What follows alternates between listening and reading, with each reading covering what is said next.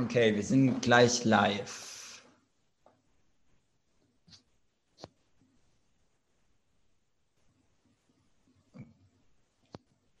Okay, wenn ich das richtig sehe, sind wir jetzt live. Ähm, okay, hallo und herzlich willkommen zum äh, zweiten Corona-Talk der interventionistischen Linken. Heute zum Thema Flucht, äh, Migration, Migration und Rassismus in Zeiten von Corona.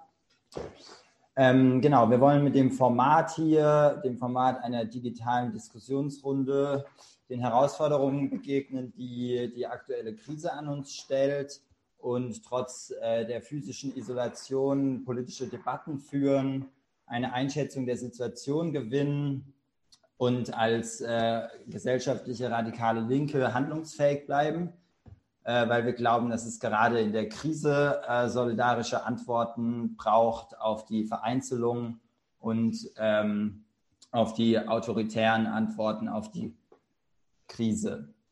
Äh, letzte Woche bei unserem ersten Corona-Talk haben wir mit AktivistInnen aus den Kampffeldern Gesundheit, Feminismus und Recht auf Stadt gesprochen. Und dabei wurde schon klar, dass äh, der Kapitalismus ähm, zum Beispiel mit der Neoliberalisierung des Gesundheitssystems die Folgen der Pandemie noch verschlimmert und ähm, vor allem auch, dass die Pandemie gerade diejenigen gesellschaftlichen Gruppen vor allem trifft, ähm, wie zum Beispiel MieterInnen oder Frauensternchen, die bereits äh, zuvor, also vor der Pandemie, von Ausschlüssen und Diskriminierung betroffen waren. Und ähm, genau dasselbe gilt natürlich auch äh, für Menschen, die von Rassismus betroffen sind und äh, in, insbesondere ähm, auch für Geflüchtete, sowohl in den Unterkünften in Deutschland als auch ähm, in den Lagern an, der, ähm, aus, an den Außengrenzen der EU. Und äh, genau darüber, also über die Lage in den Unterkünften ähm, und in den Lagern, wollen wir heute mit unseren Gästen sprechen und ähm, auch darauf blicken, wo sich da Widerstand trägt, welche Forderungen jetzt in antirassistischen Kämpfen relevant sind und ähm, wie unsere Solidarität aussehen kann. Ähm, bei mir sind heute ähm, äh, Clara, eine Juristin, die ähm, jetzt ein Jahr lang Rechtsberatung gemacht hat auf den griechischen Inseln und auch regelmäßig in Griechenland arbeitet. Außerdem Verena von der interventionistischen Linken, ähm, also von der Anti-Ra AG ähm, der Ortsgruppe Köln und äh, Timo vom Hessischen Flüchtlingsrat. Hallo. Ähm, genau, ich würde sagen, wir starten mit einer kurzen Vorstellungsrunde.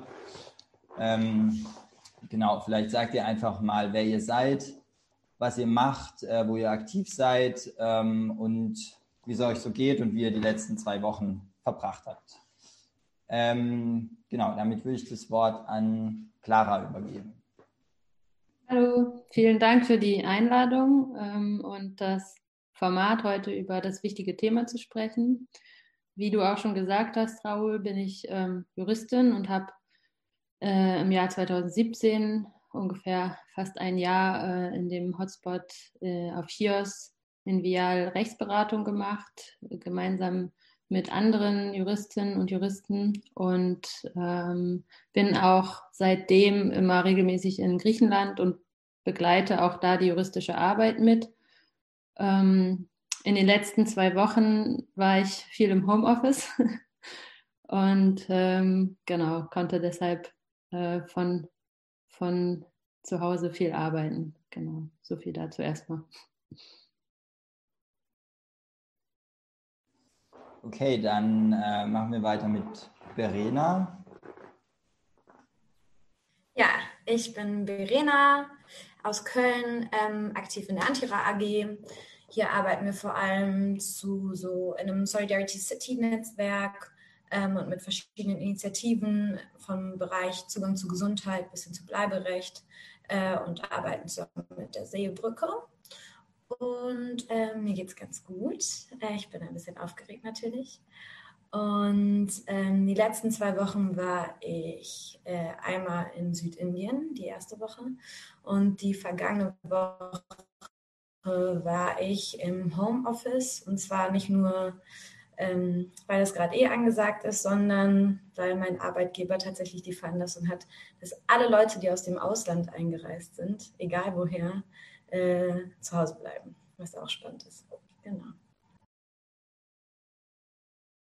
Okay, dann ähm, fehlt uns jetzt noch Timo.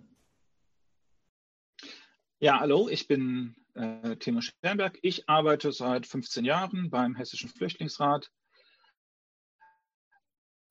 Ähm, wir sind vom Selbstverständnis der Dachorganisation für diejenigen, die in Hessen mit Flüchtlingen arbeiten. Das heißt, wir suchen da so ein bisschen die ähm, Leute mit Informationen zu versorgen, Lobbyarbeit zu machen auf hessischer Ebene und ähnliches. Ich bin seit zwei Wochen ungefähr auch im Homeoffice, äh, gehe immer mal wieder sporadisch auch ins Büro, gucke mal, was die Post bringt oder so. Aber ansonsten haben wir auch komplett die Geschäftsstelle dicht gemacht und äh, haben alles ins Homeoffice verlegt. Okay, ähm, dann nochmal für alle, die jetzt gerade erst äh, zugeschaltet haben. Hier ist der Corona-Talk der interventionistischen Linken. Ähm, heute mit dem, mit dem Thema Flucht, Migration und Rassismus in Zeiten von Corona.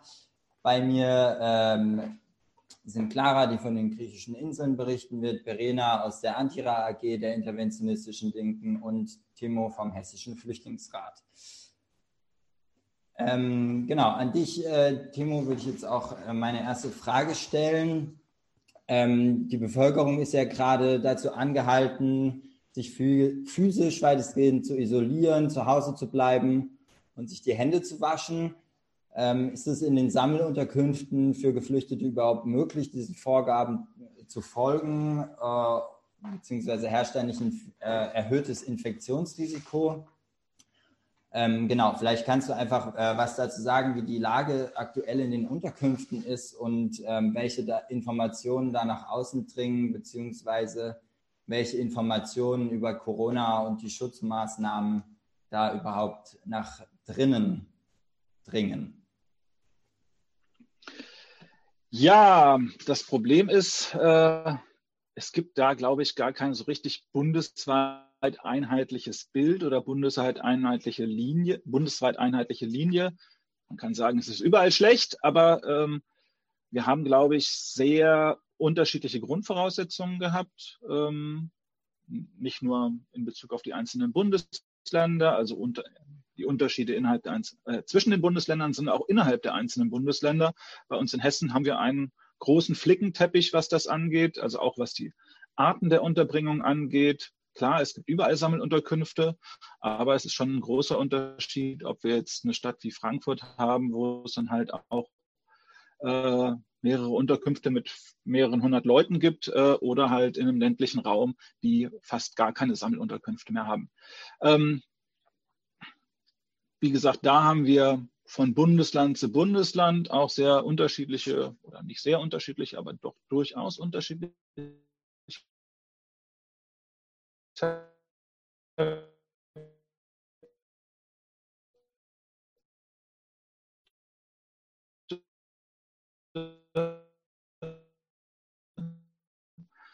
ähm,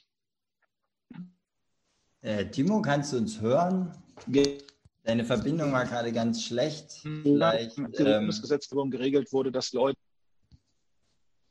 Okay.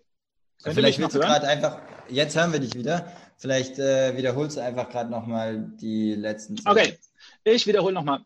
Ähm, also, wir hatten ja in den Monaten vor Ausbruch der Corona-Pandemie die Situation, dass äh, auch vom Innenministerium über Gesetze versucht worden ist, äh, die Leute länger in den Erstaufnahmeeinrichtungen einzusperren. Also das Ankerkonzept aus Bayern quasi bundesweit durchzudrücken, auch gegen den Widerstand äh, der Bundesländer, die es da gab.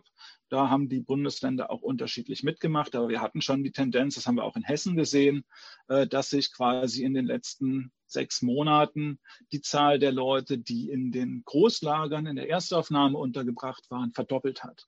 Von 1600 auf weit über 3000 Leute. Ähm, das ist natürlich äh, eine Katastrophe, wenn man dann halt, also die größte Unterkunft, die wir haben, ist in Hessen, ist Gießen. Da wohnen 1500 Leute in einer Unterkunft. Das ist ein altes US-Kasernengelände. Äh, und dann haben wir noch ein paar mit um die 500, 600 Leuten. Ähm, das sind jetzt Fehler der Vergangenheit, äh, die die Krise total verschärfen und die völlig für die Leute äh, eine, eine, eine sehr, sehr schlimme Situation sind. Die Frage ist, was macht man jetzt mit den Leuten?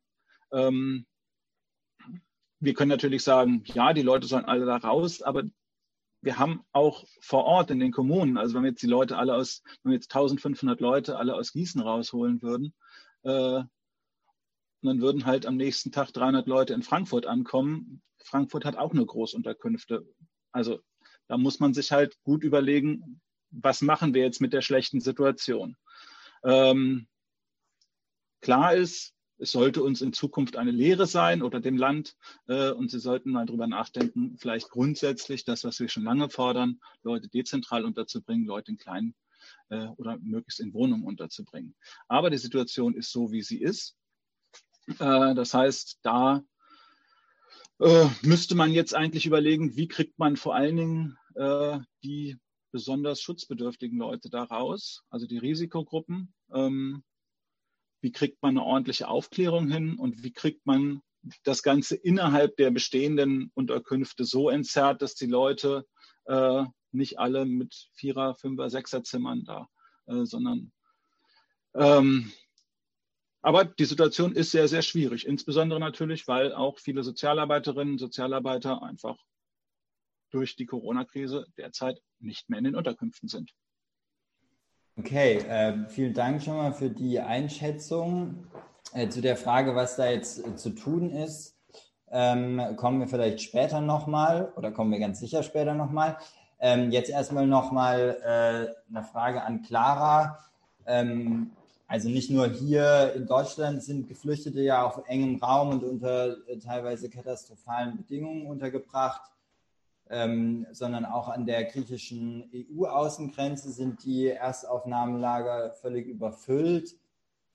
Ähm, in den Lagern auf den griechischen Inseln leben mehr als äh, 40.000 Menschen, obwohl die Kapazitäten der Camps nur äh, für etwa 7.000 äh, Plätze ausgelegt sind, teilweise ohne fließendes Wasser, mit völlig unzureichender medizinischer Versorgung. Und ähm, mit der Grenzöffnung durch Erdogan hat sich die ganze Situation vor einigen Wochen ja noch verschlimmert. Ähm, wie, ist die, wie ist die aktuelle Situation in den Lagern ähm, an der griechischen Grenze? Äh, vielleicht kannst du da auch noch mal eine Einordnung dazu geben, was die Besonderheiten ähm, an den Lagern auf den griechischen Inseln ist. Also Stichwort ähm, Hotspot-Konzepte ähm, und wie die in die Realität umgesetzt werden. Ähm, außerdem natürlich die Frage danach, was passiert, wenn der Virus dort ankommt. Äh, Gibt es da unter den Geflüchteten äh, vielleicht sogar schon ähm, Selbstorganisierungen, ähm, die sich versuchen, darauf vorzubereiten? Vielen Dank, Raul, für die Frage. Ähm, ich würde jetzt quasi einmal so ein bisschen den Blick äh, darauf legen, was es auf den Inseln, also äh, auf den fünf Inseln, den fünf Hotspots in Griechenland und ähm, wie ist die Situation an der griechisch-türkischen Grenze. Und ähm, da würde ich jetzt bei, äh, wenn wir jetzt auf die Situation auf den Inseln blicken, nochmal kurz ähm, auf das Hotspot-Konzept eingehen, was quasi Grundlage für die, auch so ein bisschen die Grundlage dafür setzt, wie die Situation jetzt ist. Und ähm, dann, äh, wie gesagt, zu der, ähm, ich würde es als Zäsur bezeichnen, das, was an der türkisch-griechischen Grenze passiert ist. Ähm, darauf würde ich dann auch noch eingehen. Also ähm, die Ende 2015 hat die EU ihre Migrationsagenda beschlossen Und da äh, ist ein Bestandteil auch das Hotspot-Konzept. Und das Hotspot-Konzept ist quasi angedacht gewesen, um ähm, schnelle Verfahren durchzuführen an bestimmten Punkten. Und da haben sie die fünf Inseln in Griechenland identifiziert. Es gibt auch in Italien Hotspots, aber wir sprechen jetzt ja über die Situation äh, an den griechischen Inseln und die sind nochmal besonders. Also es sollten schnelle Verfahren äh, auf den Inseln durchgeführt werden und die Leute sollten schnell verteilt werden äh, in andere Mitgliedstaaten. Und dazu hat äh, die EU damals ähm, äh, äh, das quasi so spezifiziert, ähm, was, was soll in diesen Hotspots passieren, was sind diese Hotspots. Hotspot bedeutet Brennpunkt und ähm, es wird auch so in der Frontex-Verordnung bezeichnet, äh, ähm, diese Hotspots. Und da wird Bezug genommen, ähm, dass es ähm, ein, äh, dass Mitgliedstaaten ähm, äh, äh, äh, Mitgliedstaaten gemeinsam mit den einschlägigen Agenturen der Union und teilnehmenden Mitgliedstaaten das, das Ziel der Bewältigung einer bestehenden oder potenziellen unverhältnismäßigen Migrationsdrucks zusammenarbeiten. Das war so quasi das Grund, Grundkonstrukt, also dieser Migrationsdruck, den man da quasi auch herbeigeredet hat. Und das Ganze wurde damals als Notfallmaßnahme verkauft und als Krisenmechanismus. Und äh, der Gedanke war da, dass man die Leute schnell registriert und dann die Leute äh, in einem schnellen Grenzverfahren äh, dann, wenn sie das durchlaufen haben, in andere Mitgliedstaaten umverteilt werden sollten. Da gab es damals auch so Umverteilungsbeschlüsse auf EU-Ebene, um quasi diesen hohen Migrationsdruck, der an den äh, an der, an, den, äh, südlichen, äh, an der südlichen Außengrenze bestand, auszugleichen ähm, äh, diese Umverteilungsbeschlüsse sind de facto nie umgesetzt worden, äh, weil nach quasi 2015 zu Beginn 2016 dann der EU-Türkei-Deal äh, ähm, beschlossen wurde und aus diesen Registrierungszentren im Ergebnis dann ähm, quasi Abschiebezentren geworden sind. Also die Personen ähm, ähm, sollten dann nicht mehr verteilt werden in die EU, also nicht mehr umverteilt werden in die EU, sondern direkt ähm, äh, in die Türkei zurückgeschickt werden. Und ähm, um ähm, und, und äh, das, äh, das kann man auch quasi äh, äh am Beispiel des EU-Türkei-Deals, der quasi konkret sagt, alle, äh, aus der, ähm, alle aus der Türkei ankommenden Personen sollen wieder illegal alle aus der Türkei illegal einreisenden Personen sollen wieder zurück in die Türkei gebracht werden. Dazu gab es damals so einen 1 zu 1 Mechanismus, bei dem ähm, für jeden zurückgeführte, für jede zurückgeführte Person in die Türkei eine andere Person in die EU ähm, ähm, äh, äh, ähm, umverteilt werden sollte. Auch das hat nie funktioniert. Um jetzt nochmal quasi äh, reinzuschauen, wie sich das da konkret ähm, geäußert hat, weil äh, die, die Verfahren an der, ähm, die Verfahren in den Hotspots sollten ja auch schnelle Verfahren sein. Also ähm, äh, äh, innerhalb von 28 Tagen sollten dort die Verfahren stattfinden. Das ist auch quasi so vom EU-Recht vorgesehen. Ähm, und was aber vor Ort passiert ist, war ähm, äh, insgesamt ein, ein, sehr großes Chaos, weil die Personen, die ähm, die angekommen sind äh, auf den Inseln, sind, äh, in, in, sind auf ganz viele verschiedene ähm, Akteure getroffen, wie ich auch gesagt hatte, dass die äh, verschiedenen EU-Agenturen dort tätig sind. Also man hat vor Ort EASO, das ist das Europäische Asylbüro, man hat quasi Frontex, äh, die äh, als äh, polizeiliche Behörde dort tätig sind, man hat die griechische Polizei, man hat die griechische Asylbehörde. Und so hat man quasi ein, ein, ein großes, ähm, also ein, ein großes administratives ähm, Verfahren geschafft, was niemals, äh, was nie in der Zeit, äh, in der ich auch dort vor Ort war, niemals in 28 Tagen wurden diese, diese Verfahren durchgeführt, sondern ähm, es sind Verfahren, sind, die Verfahren sind sehr langwierig und die Personen teilweise über zwei Jahre in diesen Hotspots ähm, ähm, quasi stecken geblieben. Und, ähm, und man hat quasi ähm, dadurch ja ähm, eine Situation geschafft, in der die Inseln immer voller geworden sind, die Personen äh, stecken dort fest und die Verfahren sind langwierig und chaotisch. Und, ähm, und wenn man quasi jetzt den Maßstab nimmt, auch von der EU, zu sagen, sie wollten schnelle Verfahren durchführen, die ähm, ähm, und dann die Leute irgendwie einen, äh, einen, schnellen Status erlangen. Das hat in den letzten vier Jahren zu keinem Zeitpunkt funktioniert. Also äh, es hat äh, die ähm, Verfahren waren nie im Einklang äh, mit EU und Menschenrechten. Und ähm, man hat so quasi de facto rechtsfreie Räume geschaffen, in denen ähm, auch der Zugang zum Recht fast unmöglich gewesen ist. Und äh, eher nur in Ausnahmefällen ähm, hat man quasi eine, ähm, äh, eine Möglichkeit gehabt, da ähm, rechtliche Betreuung zu erlangen, weil äh, die, die Versorgung mit, äh, und der Zugang zum Recht war quasi immer prekär, weil es immer quasi ähm, nur vom Zufall abhing, ob man, ob man, äh, ob man äh, eine rechtliche Betreuung bekam oder nicht. Und wie das quasi ähm, sich vor Ort äh, darstellt, äh, da möchte ich jetzt auch nochmal so einen Blick äh, reinwerfen in die, in die, in die ähm, Hotspots. Also ähm, ich war auf Chios tätig. Da ist quasi der Hotspot äh, ähm, auf dem Gelände einer Müllverwertungsanlage und die ist auch sogar noch in Betrieb.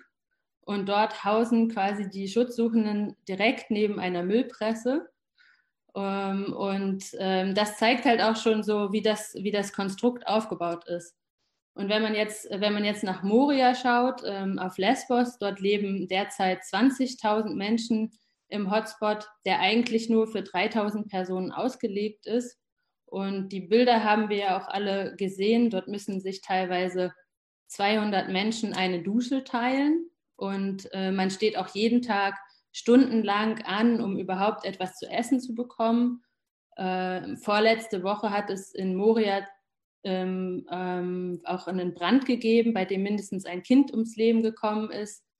Mm, also wenn man das jetzt mal so äh, betrachtet, dann ist es schon so, dass das Leben in, in diesem Hotspot an und für sich schon eine lebensgefährliche Situation für die Geflüchteten vor Ort ähm, mm, darstellt. Und ähm, wenn wir jetzt auch in den letzten Tagen gehört haben, dass die Wasserversorgung eingestellt wurde, ähm, das kann man jetzt nicht zu 100 Prozent verifizieren, aber ähm, äh, es ist jedenfalls so, dass es immer in den letzten vier Jahren so war, dass die Wasserversorgung prekär war, dass die Essensversorgung prekär war und dass es, ähm, dass es insgesamt immer eine schlechte Situation äh, gab, auch zum Beispiel in Bezug auf medizinische Versorgung. Also wir haben ähm, zum Beispiel in Moria für 20.000 Personen zwei Ärztinnen gehabt teilweise. Und, ähm, und jetzt tritt natürlich noch ein weiterer Faktor hinzu, nämlich die Situation mit dem Coronavirus. Da hat zum Beispiel die griechische Regierung ein Dekret erlassen, dass sich nicht äh, Menschen in Gruppen aufhalten dürfen ähm, und dass das sanktioniert wird, wenn Menschen sich in Gruppen aufhalten dürfen. Ähm, aber diese Standards gelten offensichtlich nicht für, ähm, für die Schutzsuchenden, weil in Moria halten sich 20.000 Personen auf einem Platz oder auf einem, auf, in einem Ort auf. Und auch durch die Essensschlangen wird es halt unumgänglich, dass man sich, ähm, also dass man durch die Essensschlangen, aber auch durch die sanitären äh, Einrichtungen ist es unumgänglich, dass man sich in Gruppen quasi versammelt. Und eigentlich müsste man die griechische Regierung dafür haftbar machen, dass sie sich an die eigenen Dekrete ähm, nicht hält. Mm, was, ähm, also man könnte da quasi die äh, Regierung von Mitsotakis adressieren. Was äh, natürlich eine positive Entwicklung ist, ist, dass es vor Ort sehr viele selbstorganisierte Initiativen gibt. Ähm, zum Beispiel gibt es ein Corona Awareness Team, von, was von Geflüchteten auch selbst organisiert ist.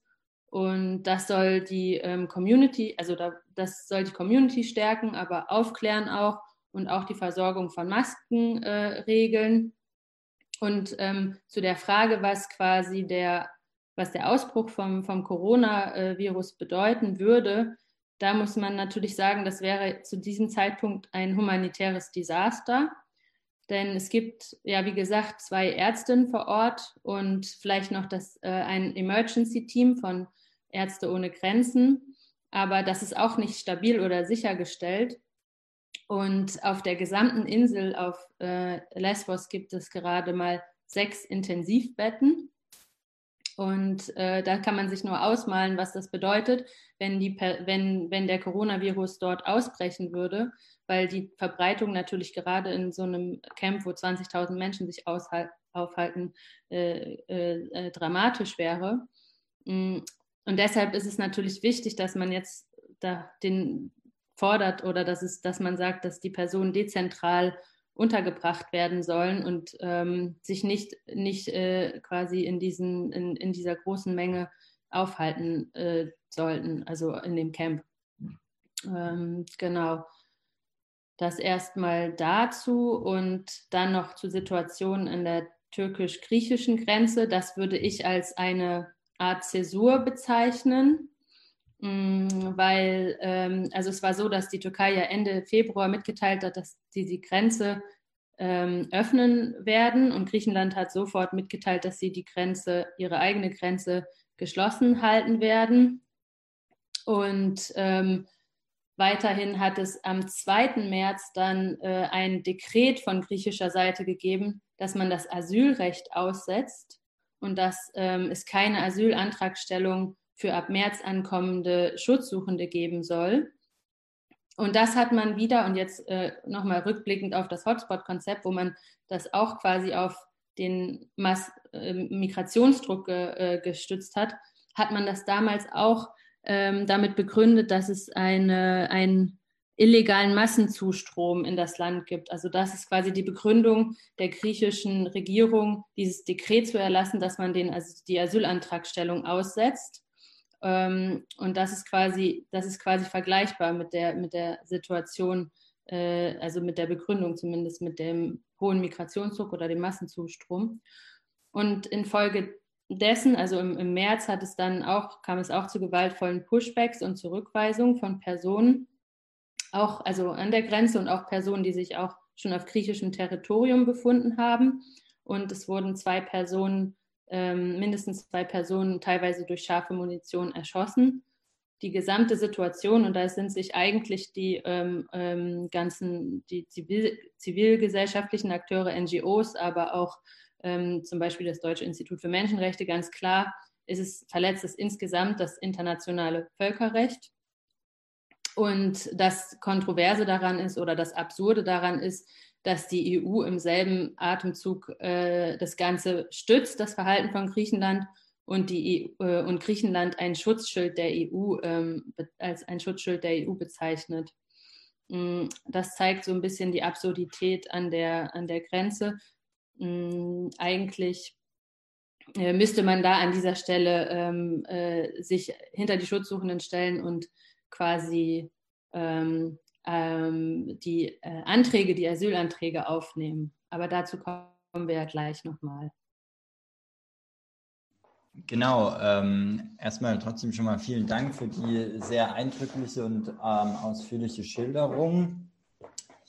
Ähm, dann äh, meine Frage an ähm, Verena von der Antira ähm, AG ähm, der interventionistischen Linken.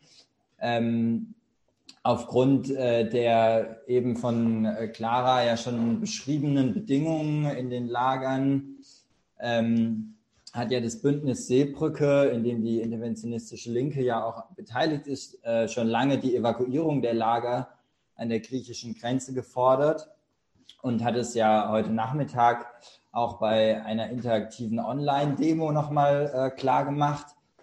Ähm, außerdem haben sich ja schon mehr als 140 Kommunen äh, bereit erklärt, Geflüchtete aus den Lagern ähm, zu evakuieren und aufzunehmen. Mittlerweile hat sogar hat sich sogar auch der Innenausschuss des EU-Parlaments dafür ausgesprochen, die Lager zu evakuieren. Hat sich da ähm, was getan, beziehungsweise ist zu erwarten, dass sich da überhaupt noch was ähm, tut. Wir haben jetzt gerade schon ähm, gehört, die Situation ist eigentlich äh, fast schon mutwillig durch EU-Politik herbeigeführt. Ähm, genau, warum, warum wurden die Lager nicht äh, längst evakuiert?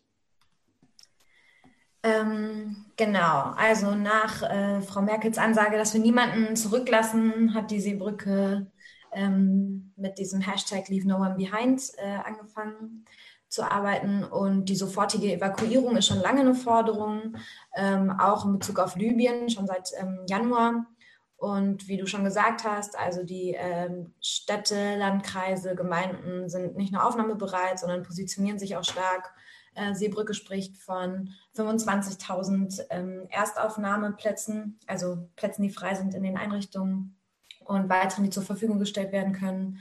Und was dann real passiert ist, ist, dass äh, 20 Kommunen sich explizit auf Minderjährige bezogen haben, dass sie dazu bereit wären und auch äh, Pistorius zum Beispiel hat ein sofortiges Handeln gefordert, wenn es um die Kinder aus Griechenland geht.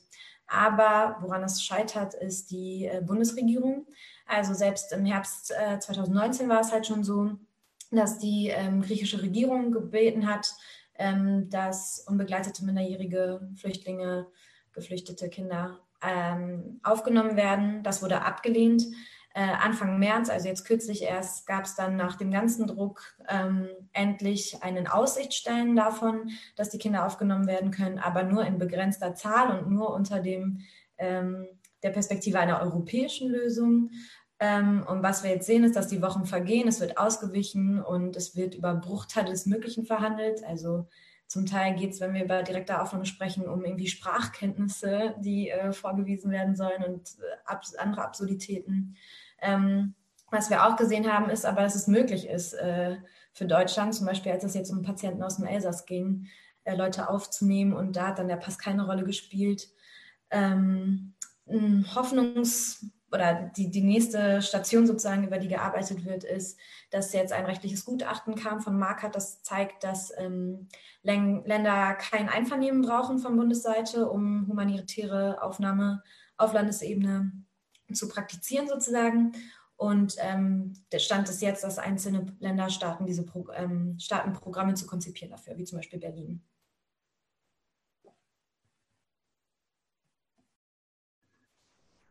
Okay, dann ähm, bleibt es ja auf jeden Fall äh, spannend und wichtig weiter zu verfolgen, ähm, was in den nächsten Wochen da passiert. Ähm, Jetzt noch mal eine Frage an, an dich, äh, Timo. Ähm, beziehungsweise ich sage noch mal kurz äh, für alle, die jetzt noch zugeschaltet haben, äh, wir sind hier beim Corona-Talk der interventionistischen Linken zum Thema Flucht, Migration und Rassismus in Zeiten der Corona-Krise.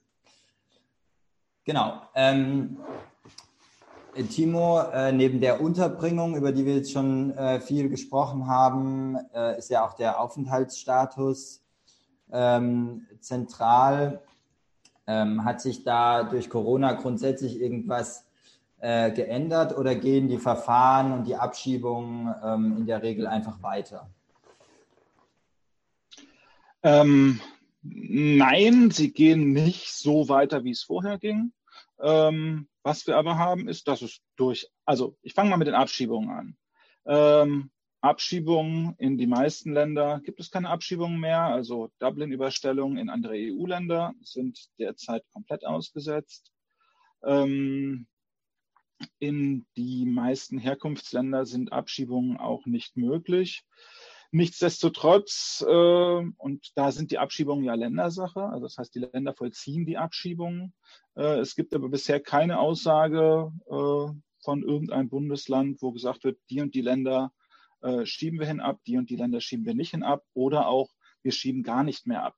Es gab jetzt einige wenige Erlasse aus bestimmten Bundesländern, die gesagt haben, dass es sehr stark eingeschränkt sei und dass man genau prüfen solle äh, und dass das auch auf die Haftanträge für Abschiebungshaft äh, sich bezöge. Ähm, aber wie gesagt, überhaupt keine nachvollziehbare Linie, keine klaren Ansagen. Ähm, und es sind auch immer noch um die 100 Leute bundesweit, wenn ich das richtig gezählt habe, in Abschiebungshaft. Also gab so eine Umfrage jetzt unter den Unterstützungsstrukturen. Ähm, also müssten etwa 100 Leute sein, die noch in Haft sitzen, obwohl größtenteils Abschiebungen einfach de facto nicht mehr möglich sind. Ähm, und dann gibt es ja auch äh, noch die ganz absurden Blüten ähm, wie zum Beispiel jetzt aus dem Flughafenverfahren raus, äh, wo dann das, äh, wo dann der Bund zuständig ist, äh, wo sie jetzt gerade zwei iranische Frauen mit einer Einzelchartermaschine in den Iran abschieben wollen, also in ein Land, das quasi mit am stärksten von der Corona-Krise betroffen ist, äh, weil sie eben ganz schnell im Flughafenverfahren deren Asylverfahren abgelehnt hatten. Ähm, da sagen wir eigentlich, nein, eigentlich muss das Flughafenverfahren derzeit auch ausgesetzt werden. Finden es sowieso grundsätzlich problematisch, aber ähm, in der jetzigen Situation sollten genau diese Sonderregeln, diese Sonderlage eigentlich sofort aufgelöst werden. Alle Leute, die um Asyl nachsuchen, sollten einreisen lassen werden.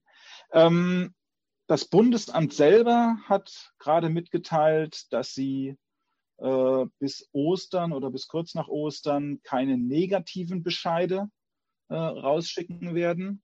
Äh, das war auch eine Forderung von äh, den Flüchtlingsorganisationen, weil natürlich im Moment keine Beratungsstrukturen da sind, es schwierig ist, irgendwie Anwälte zu finden, bei Gericht einfach schwer Klage gegen negative Bescheide eingelegt werden kann. Absurderweise hat das Bundesamt aber gesagt, weil im Dublin-Verfahren Fristen laufen, ähm, dass das nicht für Dublin-Ablehnung gilt. Das heißt, Dublin-Bescheide werden nach wie vor ähm, gefällt und auch zugestellt.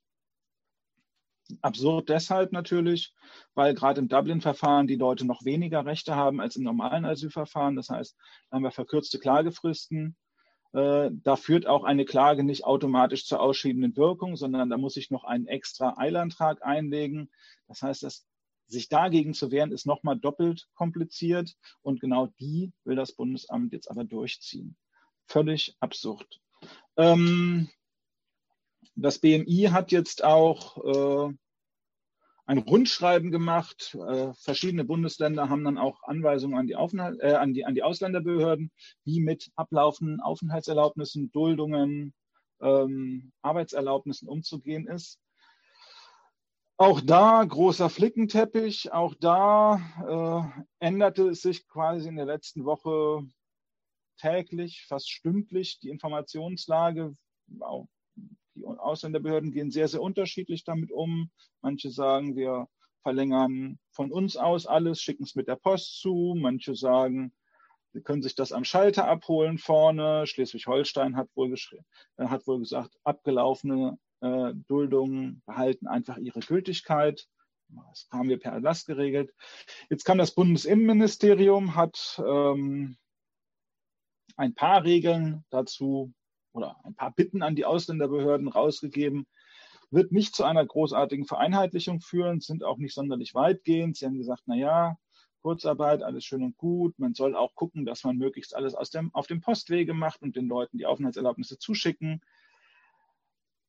Da, wo keine Aufenthaltserlaubnisse äh, verlängert werden können, sei aber der Vollzug des Aufenthaltsrechts weiter geboten. Das heißt, da sollen dann auch aufenthaltsbeendende Maßnahmen, soweit möglich, äh, eingeleitet werden. Und das ist natürlich also erstens zynisch, weil gerade äh, durch die Corona-Krise ganz viele Leute ihre Arbeit verlieren. Und das ist nicht nur im Fluchtbereich, sondern es ist gerade auch im Arbeitsmigrationsbereich oder ausländische Studierende, äh, die von Arbeit abhängig waren, äh, verlieren natürlich gerade ihre, ihre Jobs äh, und dann hängt da mitunter der Aufenthalt dran. Da muss man eigentlich rangehen und sagen, nee, alle Leute, die jetzt äh, in die Krise, durch die Krise äh, den Lebensunterhalt verlieren, die müssen erstmal den Aufenthalt vorübergehend verlängert bekommen und grundsätzlich keine Abschiebung derzeit, alle Leute raus aus den Knästen ähm, und provisorisch alles verlängern. Also uns wäre es am liebsten, wenn man sagen würde, alle Papiere behalten die Gültigkeit, die sie jetzt haben. Damit würde man äh, das Problem, glaube ich, am allerbesten regeln. Denn selbst wenn man jetzt sagt, okay, die Ausländerbehörden gehen von sich aus hin und verschicken äh, Bildungsverlängerung oder so. In vielen der großen Unterkünfte läuft die Postverteilung über Sozialarbeiterinnen, Sozialarbeiter, die derzeit nicht mehr in den Unterkünften da sind. Das heißt, da kommt die Post irgendwo an äh, und die kommt dann aber nicht direkt bei den Leuten zuverlässig an. Äh, gerade da, wo es darum geht, wo noch Sachen verlängert werden müssen oder Sachen beantragt werden müssen, selbst wenn man sagen kann, die Leute können das online machen oder können das irgendwie machen, Ja, aber die Leute haben mitunter einfach keinen Computer. Die Internetcafés haben gerade auch alle dicht.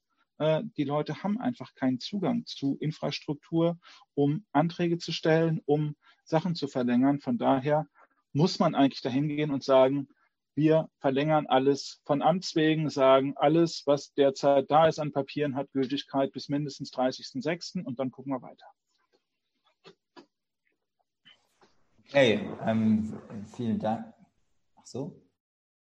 Ähm, ja.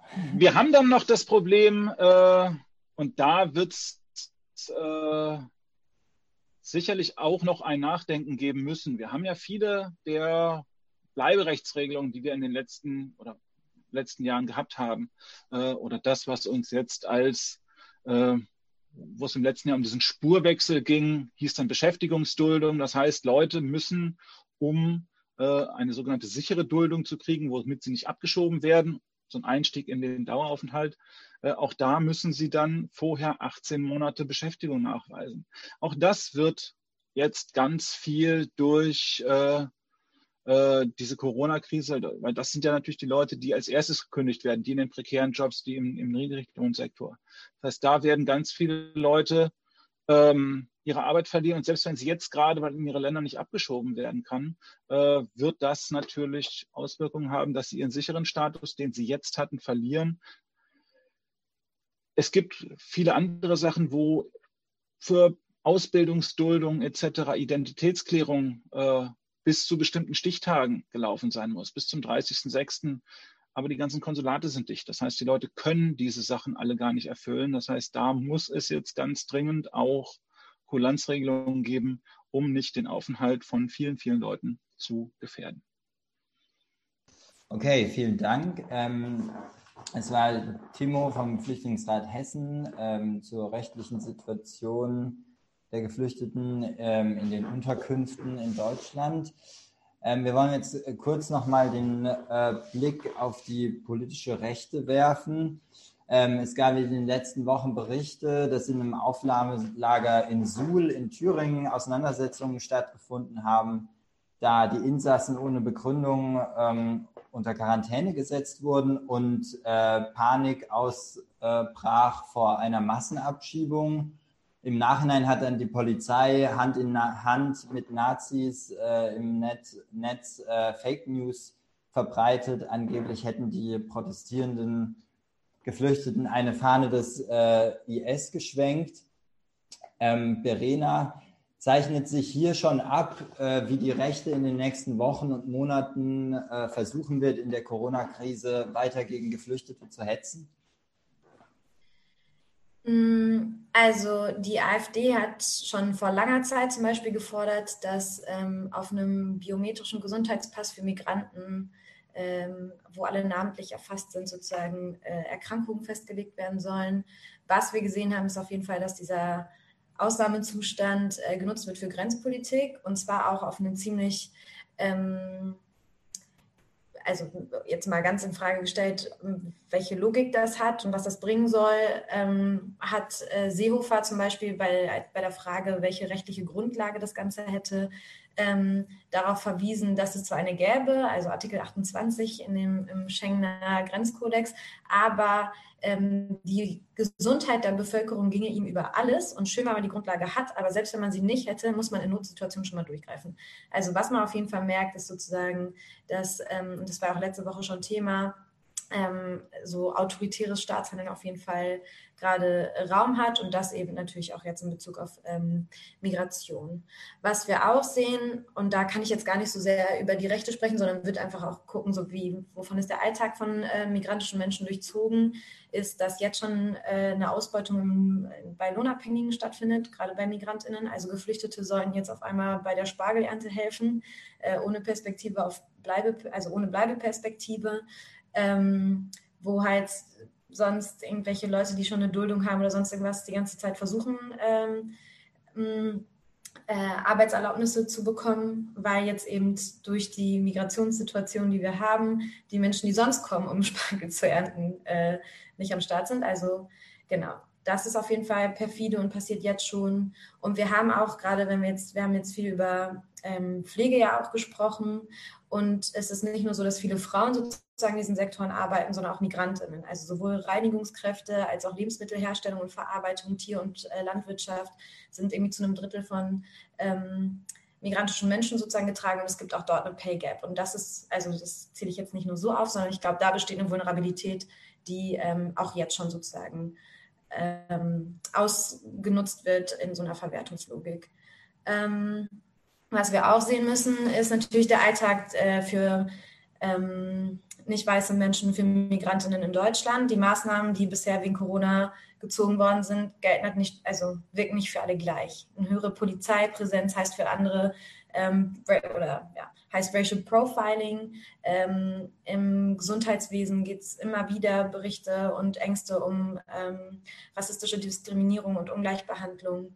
Ähm, das Zuhausebleiben kann für Menschen eine Form von Hausarrest sein, also zum Beispiel auch häusliche Gewalt bei Frauen und so gibt es eben auch ähm, in Bezug auf Migrantinnen äh, spezifische Situationen. Und das ganze Spazierengehen sozusagen ist dann halt auch nicht mehr das Privileg, was man sich noch nimmt, irgendwie nach Playstation und Homeoffice. Ähm, und so sind sozusagen so staatliche und institutionelle Kontrollen ein Problem.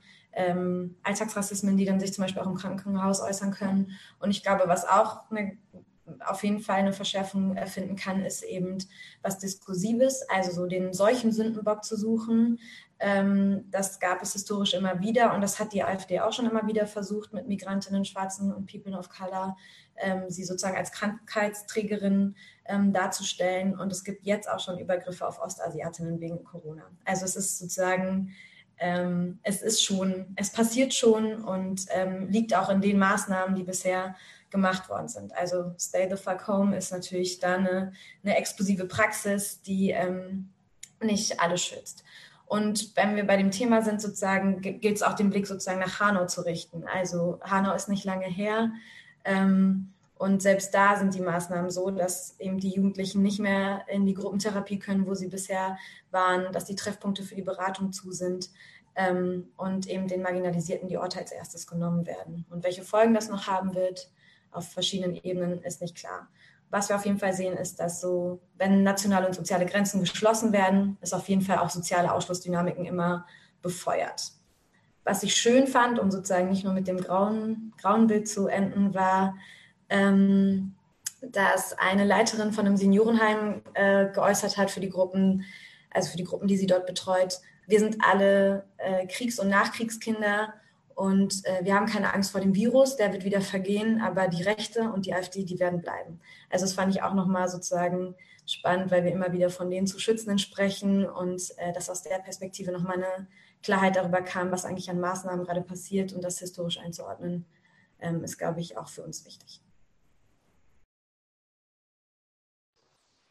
Okay, vielen Dank, Verena von der Antira AG der Interventionistischen Linken.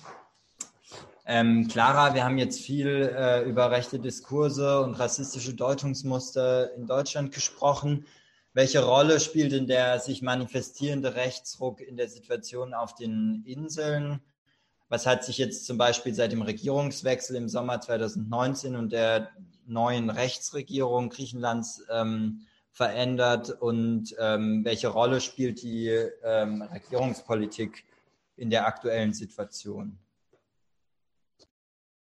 Ja, ähm, also nochmal kurz äh, äh, rückblickend auf das, äh, auf, auf das Hotspot-Konzept. Das ist ja auch schon unter Syriza eingeführt worden. Also ähm, das Problem wurde auch unter einer vermeintlich linken Regierung ähm, eingeführt, sozusagen, das Grundproblem.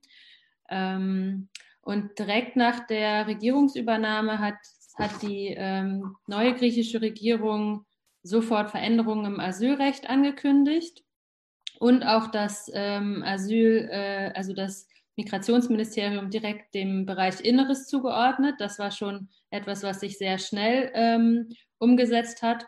Und dann haben sie auch das ähm, griechische Asylrecht quasi ein, ein, sag ich mal, ein großes Maßnahmenpaket durchgesetzt. Es hat auch schon vorher Änderungen im griechischen Asylgesetz gegeben, aber äh, seit dem ersten, ähm, also seit, ähm, seit 2020, seit dem 1.1.2020, äh, gab es quasi eine massive Verschärfungen im griechischen Asylrecht. Und ähm, es ist so, dass ähm, vor, also vor der neuen, äh, vor der Novellierung äh, konnten, wurden besonders schutzbedürftige Personen, also vulnerable Personen, durften die Hotspots verlassen. Sie mussten nicht in diesen in dieses Zulässigkeitsverfahren oder in dieses Hotspot-Verfahren, wie man es jetzt auch mal bezeichnen könnte, äh, da, da muss, das mussten sie quasi nicht durchgehen, sondern sie konnten direkt ins reguläre Asylverfahren in, ins, ans Festland, äh, äh, ins Festland gelangen. Und dieses, äh, das hat man quasi rückgängig gemacht. Also auch besonders Schutzbedürftige und auch unbegleitete Minderjährige müssen jetzt, dürfen die Hotspots nicht mehr verlassen. Und für sie gilt auch diese Residenzpflicht. Und das führt natürlich auch noch mal mehr dazu, dass die, dass die Inseln noch voller werden, so wie wir es auch in den letzten Monaten äh, gesehen haben.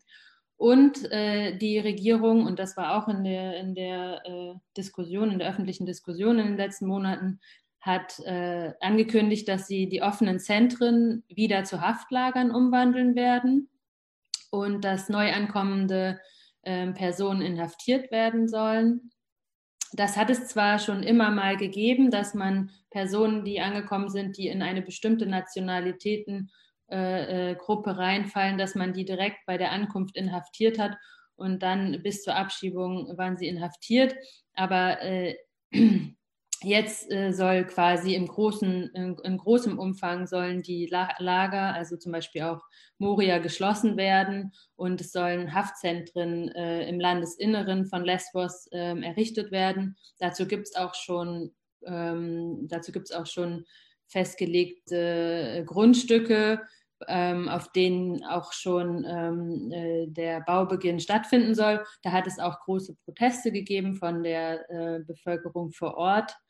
Und ähm, also da, können, da erwartet man quasi noch eine ähm, große Entwicklung, wenn diese Haftzentren in Kraft treten, äh, also errichtet werden und dann auch diese Haft, äh, äh diese Verfahren äh, und dann im großen Umfang in Haft in Kraft treten. Und was jetzt quasi neu dazu tritt, also neue Rechtsentwicklung, was ich auch schon sagte, was diese Zäsur, dass man sagt, man setzt die Asylantragstellung komplett aus, was ja äh, also äh, überhaupt nicht äh, der GfK entspricht, also und anderen äh, internationalen äh, rechtlichen Vorgaben. Das ist quasi jetzt nochmal so der, der, der, der krasseste Einschnitt, also die krasseste Zäsur, die wir hier sehen. Und das führt de facto dazu, dass die Personen jetzt zum Beispiel in Moria, die da jetzt ankommen, also beziehungsweise auf Lesbos, die werden teilweise in, in so Militärschiffen äh, zusammengefercht und ähm, ja, also da gibt es ja auch nicht mal sanitäre, ähm, äh, nicht mal sanitäre Einrichtungen. Und das ist quasi noch schlechter, also noch, äh, noch schlechter als die äh, Unterbringung in, in Moria. Also das ist quasi so die neueste Entwicklung, die wir da, die wir da ähm, beobachten. Genau. Okay, vielen Dank für die Einschätzung. Ähm, wir würden jetzt dann zu unserer letzten Fragerunde kommen ähm, wo wir nochmal äh, konkret darüber sprechen wollen, welche Maßnahmen jetzt äh, in der akuten Situation ähm, zu treffen sind und was unsere ähm, Forderungen in der Krise sein könnten. Ähm, genau, ich würde sagen, wir beginnen mit äh, Timo ähm, mit der Frage, ähm, welche Forderungen werden jetzt angesichts ähm, der Corona-Krise äh, von den Geflüchteten in den Unterkünften erhoben und äh, wie kann da deine Meinung, deiner Meinung nach äh, hier auch ähm, Unterstützung und äh, Solidarisierung stattfinden? Naja, wir haben zwei Ebenen. Äh, wir haben einmal die Ebene, über die wir ja auch gerade schon viel geredet haben, mit der Frage der Leute von den griechischen Inseln. Ganz klar, Evakuierung sofort. Äh, also da müssen alle Leute so schnell wie möglich raus, denn die Situation ist wirklich so schlecht. Äh, da kann man auch nicht irgendwie noch ein paar Tage länger warten und äh, alles, was man länger wartet, führt eigentlich nur dazu, dass man sehenden Auges in die Katastrophe reinrennt. Ähm, hier vor Ort ähm, ist eben dann die Frage, wenn ich sage, alle großen Lager sofort räumen, müsste ich ein Konzept haben, was mache ich mit den Leuten? Ähm, da sind dann die Versäumnisse der Vergangenheit. Es sind auch nicht jetzt die vielen Wohnungen oder sowas da. Klar, wir haben derzeit sehr viele freistehende Hotels. Da sagen wir auch, die sollen nach Möglichkeit genutzt werden, um Leute unterzubringen, um die Situation zu entzerren. Aber ich kann jetzt natürlich auch nicht einfach alle Leute in Hotels reinstecken. In den Hotels gibt es in der Regel einfach keine Möglichkeit, dass die Leute sich versorgen können, weil es da keine offenen Restaurants gibt. Sie haben, Hotels haben meistens keine Küchen. Das heißt, da muss man gucken, wie kann man vorhandene Kapazitäten gut ausnutzen. Es müssen sowieso alle Kapazitäten, die es gibt, so weit genutzt werden, um die Leute nach Möglichkeit zu, ich sag mal, entzerren, um den Leuten mehr eigene Räume zu bieten, als dass sie es jetzt haben. Die Leute müssen ordentlich versorgt werden mit, äh, medizinisch, mit Zugang zu medizinischen Leistungen. Sie brauchen äh, Zugang zu Hygieneartikeln, Zugang zu Desinfektionsmitteln. Es muss auch in den Unterkünften mehr zur Verfügung gestellt werden und natürlich sämtliche Kürzungen. Wir haben ganz, ganz viele Leute, ja, die auf gekürzten Leistungen sitzen. Die Kürzungen müssen sofort aufgehoben werden. Ähm, das wären, würde ich mal sagen, die Sofortmaßnahmen. Wie kann man die Leute dabei unterstützen? Ja, es ist aus der Situation Homeoffice oder von zu Hause aus immer nicht ganz einfach. Es gab ja heute Nachmittag schon den ersten Versuch, über die Online-Demo der Seebrücke nochmal Druck zu machen ähm, auf die Politik, zu sagen, Evakuierung jetzt sofort. Ähm, es ist in Bezug auf die Leute, die in den Unterkünften hier vor Ort sind, ähm, auch natürlich möglich, die Leute, die vorher mit ihnen ähm, die Leute, die vorher mit ihnen gearbeitet haben, in geringem Maße kann man natürlich den Kontakt aufrechterhalten über Handys, über Internet, zum Teil natürlich auch über direkte Einzelkontakte äh, und da eben darauf achten, dass die Leute Zugang zu Informationen kriegen. Das ist ja auch ganz wichtig, dass die Leute Zugang zu mehrsprachigen Informationen kriegen. Es gibt mittlerweile eine ganze Reihe von mehrsprachigen Informationen, die müssen verbreitet werden, müssen in die Unterkünfte reinkommen, äh, in die Communities rein, ähm, damit die Leute da nicht so ganz allein gelassen werden. Ähm, daran anschließend ähm, äh, an dich, äh, Clara, die Frage, was muss sich jetzt kurzfristig an der Grenzpolitik der EU ändern? Um solche menschenverachtenden Situationen wie auf äh, Lesbos ähm, im Lager Moria zu äh, beenden.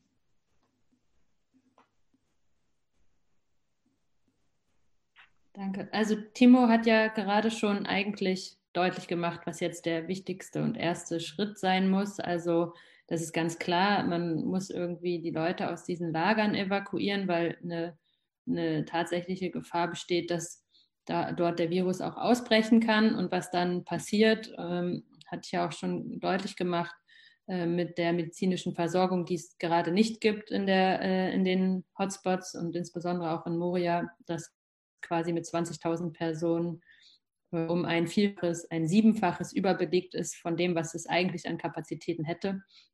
Ähm, also das ist klar, die Personen müssten quasi evakuiert werden, ähm, mindestens dezentral untergebracht werden.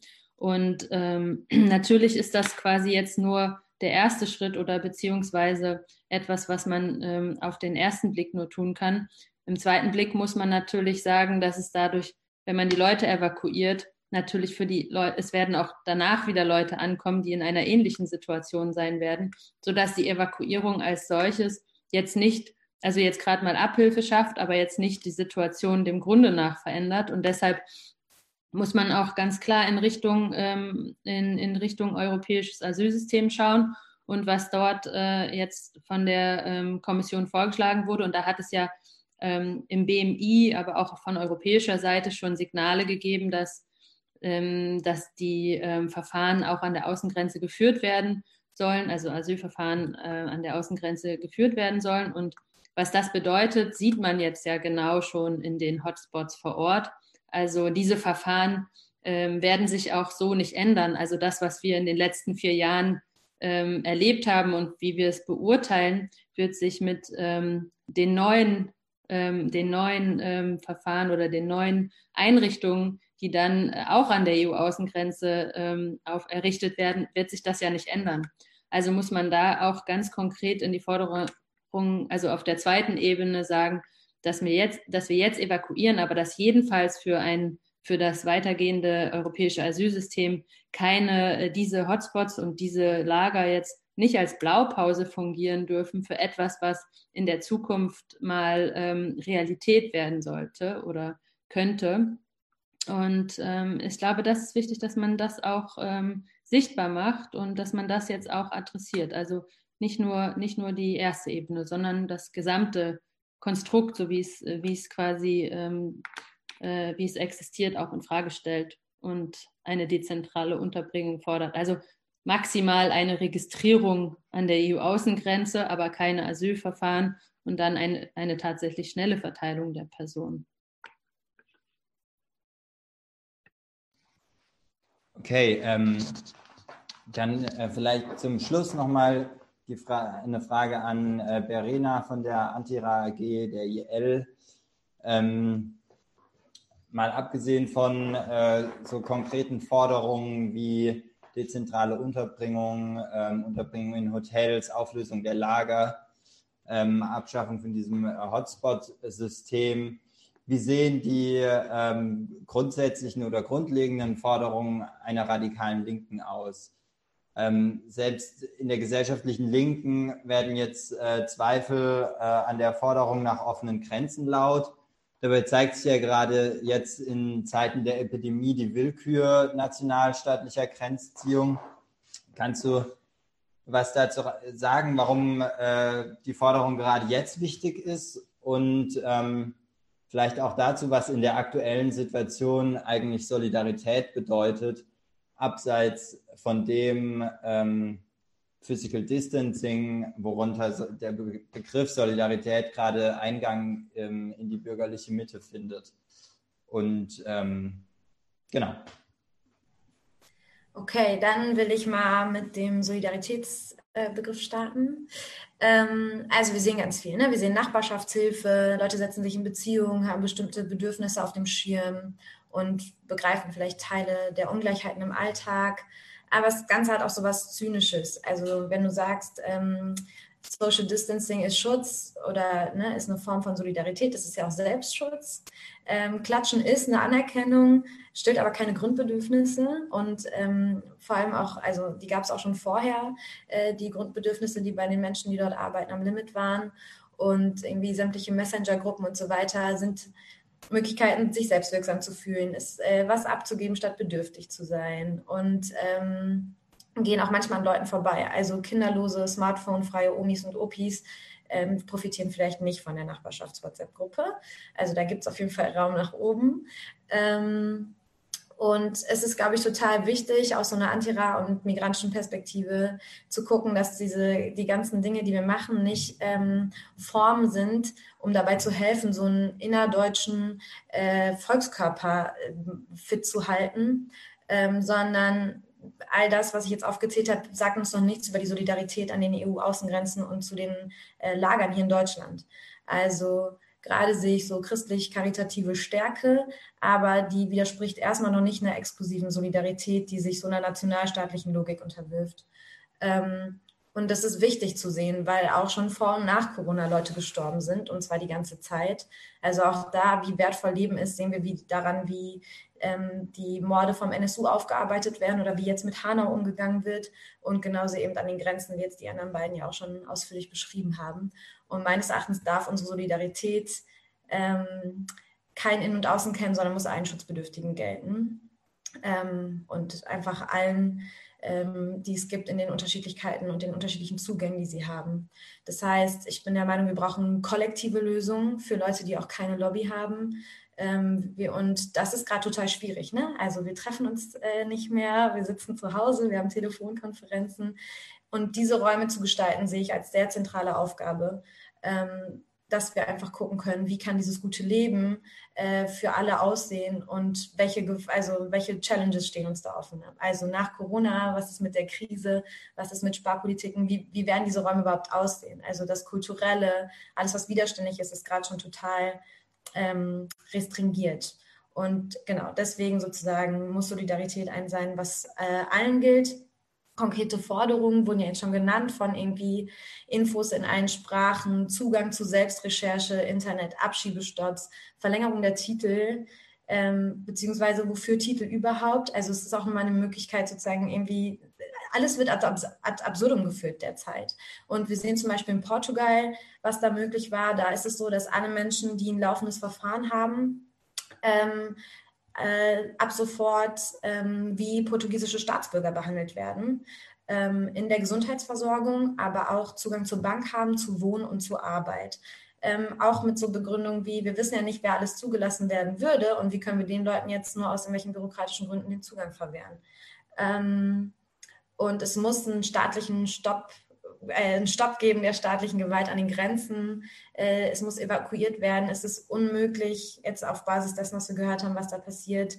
Massenunterbringungen sind nicht zuträglich und weder jetzt noch irgendwann anders. Also das ist ja auch das, was Timo direkt gesagt hat. Also die Frage ist, ob man, warum man die Leute überhaupt so unterbringt und weiter so unterbringen sollte. Ähm, und auch alles, was an Beratung passiert. Also Journalistinnen werden von den Orten, die Clara beschrieben hat, ähm, abgezogen. Ähm, und die Beratung ist nicht mehr äh, zu, bei der Verfügung hier in Deutschland. Das heißt, die Leute wissen nicht, was mit ihren Verfahren ist, was mit Corona ist, was mit Geld ist, was mit Kinderanliegen ist. Die sozialen Kontakte brechen weg.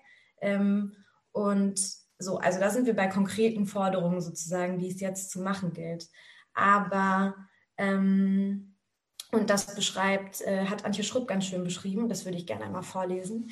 Ähm, Einige Leute haben mir in den letzten Tagen gesagt, ich solle nicht so viel über das Corona-Thema schreiben. Die Situation der Flüchtlinge in Griechenland sei doch so viel schlimmer.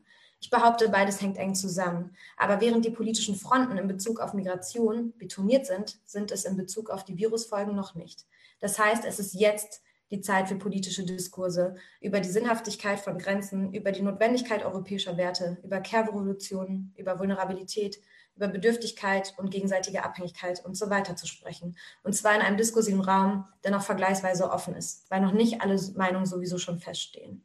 Und das sehe ich auch. Wir müssen uns gerade fragen, wie wollen wir das auflösen? Wie hätte eine selbstbestimmte Politik darin ausgesehen? Was wären die Sachen gewesen, auf die wir hätten verzichten wollen? Was ist, was ist relevant für uns, um den Alltag zu bestreiten. Und es ist Raum für diese Fragen da und unsere Aufgabe ist es, wenn wir es jetzt vor allem irgendwie unter dem Vorzeichen von Rassismus auch diskutieren, den Leuten, die, die als Erste die Stimme genommen wird, mm, mit ihnen gemeinsam das zu machen, eine Stimme zu ermöglichen und sich eben nicht im Klein-Klein zu verhandeln, sondern deutlich zu machen, Gesundheit für alle heißt mehr, als jetzt nur eine Krisenlösung zu finden.